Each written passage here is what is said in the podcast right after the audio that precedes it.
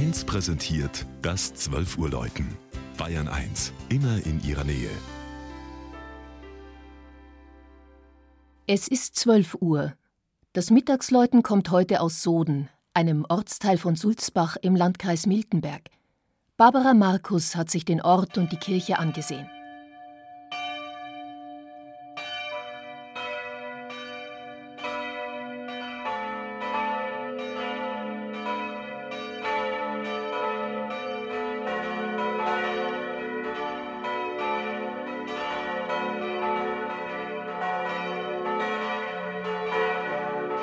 Auf dreieinhalb Kilometer verteilen sich die Häuser der 1300 Einwohner im tief eingeschnittenen Sulzbachtal.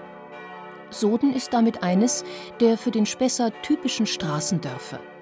Von Sod oder Sott leitet sich der Ortsname ab, was so viel wie Quelle, Brunnen oder auch Mineralquelle heißt. Salzsiedereien sind aus dem Mittelalter belegt. Im 19. Jahrhundert hat man dann die Heilkraft des Wassers entdeckt. Doch dem neuen Bad Sodental und seinem Kurbetrieb war nur eine kurze Blütezeit beschieden.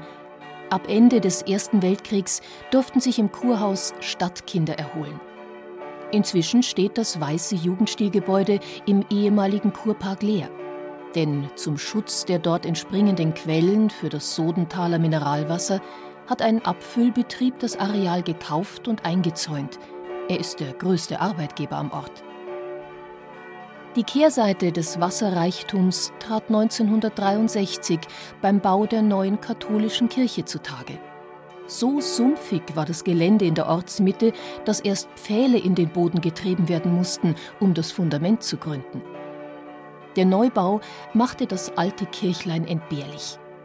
Doch wanderten daraus drei Gemälde mit der Kirchenpatronin Maria Magdalena an die Seitenwände der neuen Kirche.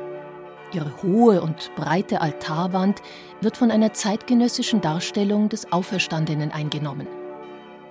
1978 hat der Aschaffenburger Künstler Siegfried Rischer das bewegte und bewegende Monumentalwerk als eine Mischung von Verputzrelief und Sekkomalerei geschaffen.